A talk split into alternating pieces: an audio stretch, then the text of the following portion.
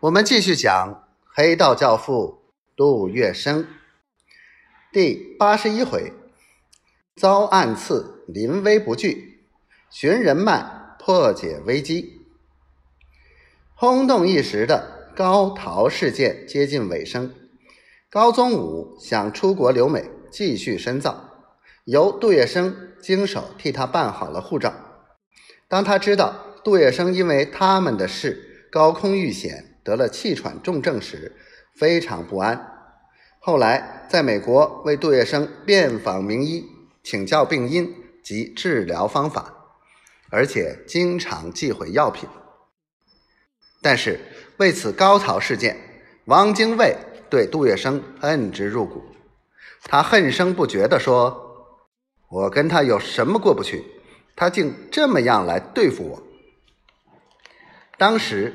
他就令伪政府特务头脑李士群专程到广州指挥，派遣凶手到香港去解决杜月笙。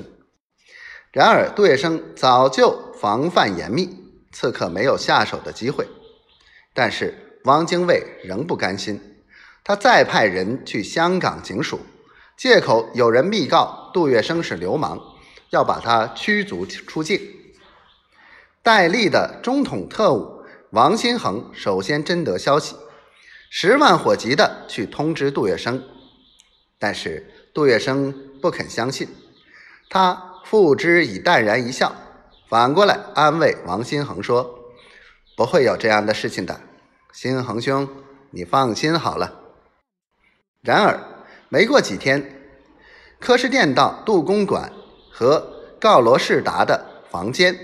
居然有警署的人跑来说是奉命搜查，这一下杜月笙才知事态严重，于是他便去找王金恒商量。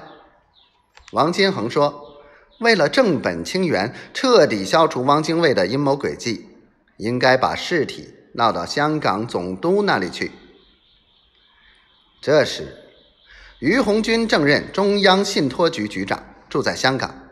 而于鸿钧在他担任上海市长期间招待过香港总督，他和港督私交很深，因而王又建议杜月笙找到于鸿钧，结果于鸿钧以非正式的国民政府代表身份向港督送上一份备忘录，说明杜月笙是中国的高级官员、社会领袖。他是国民政府正式委派的赈济委员会常务委员，又是中国红十字会副会长。此外，还兼任国家航局交通银行的常务董事，以及国家资本占百分之五十以上的中国通商银行董事长。他指出，港警搜查中国官员的住宅及其办公会客的地点，完全是非法而无理的行动。